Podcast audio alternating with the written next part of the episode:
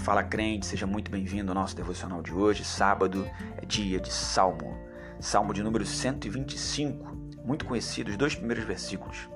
Aqueles que confiam no Senhor serão como o monte de Sião, que não pode ser abalado, mas permanece para sempre. Como os montes estão ao redor de Jerusalém, assim o Senhor está ao redor do seu povo, daqui em diante para sempre. Confiança Confiança em quem? O Salmo de número 20, no versículo 7, diz que muitos confiam em carros, em cavaleiros, mas nós faríamos, faremos e precisamos fazer, enfim, menção ao nome do Senhor. Em quem você confia? Interessante que há um delimitador aqui no Salmo. Ele diz que é aqueles que confiam no Senhor. E ele começa a dizer o que, que iria, o que ocorreria, o que aconteceria com eles mas apenas para aqueles que confiam no Senhor. Deus não pode ser Senhor para quem não quer ser povo seu, mas apenas para aqueles que o reconhecem como Deus, o reconhecem como Senhor. Interessante que a confiança em Deus não exclui mazelas, não exclui dificuldades, não exclui empecilhos. As chuvas elas podem cair e caem, o sol ele pode castigar e castiga, mas isso não abala a estrutura. O Salmo está falando sobre abalo. Abalo em relação ao monte é quando acontece um rachar, um ruir do fundamento, da estrutura. Não apenas quando a parte exterior dele é afetada, não quando uma chuva cai sobre ele, não como quando acontece de repente muito sol, não quando até que vem a neve, nada disso, isso não abala.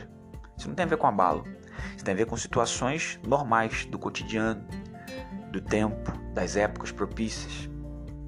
Não confunda as dificuldades propícias, as dificuldades que cada época produzem em nossas vidas, as dificuldades que o tempo ofertam sobre nós e são normais e fazem parte da nossa caminhada, com abalo. Se a sua confiança estiver em Deus, de fato, nós não teremos a nossa estrutura ruída.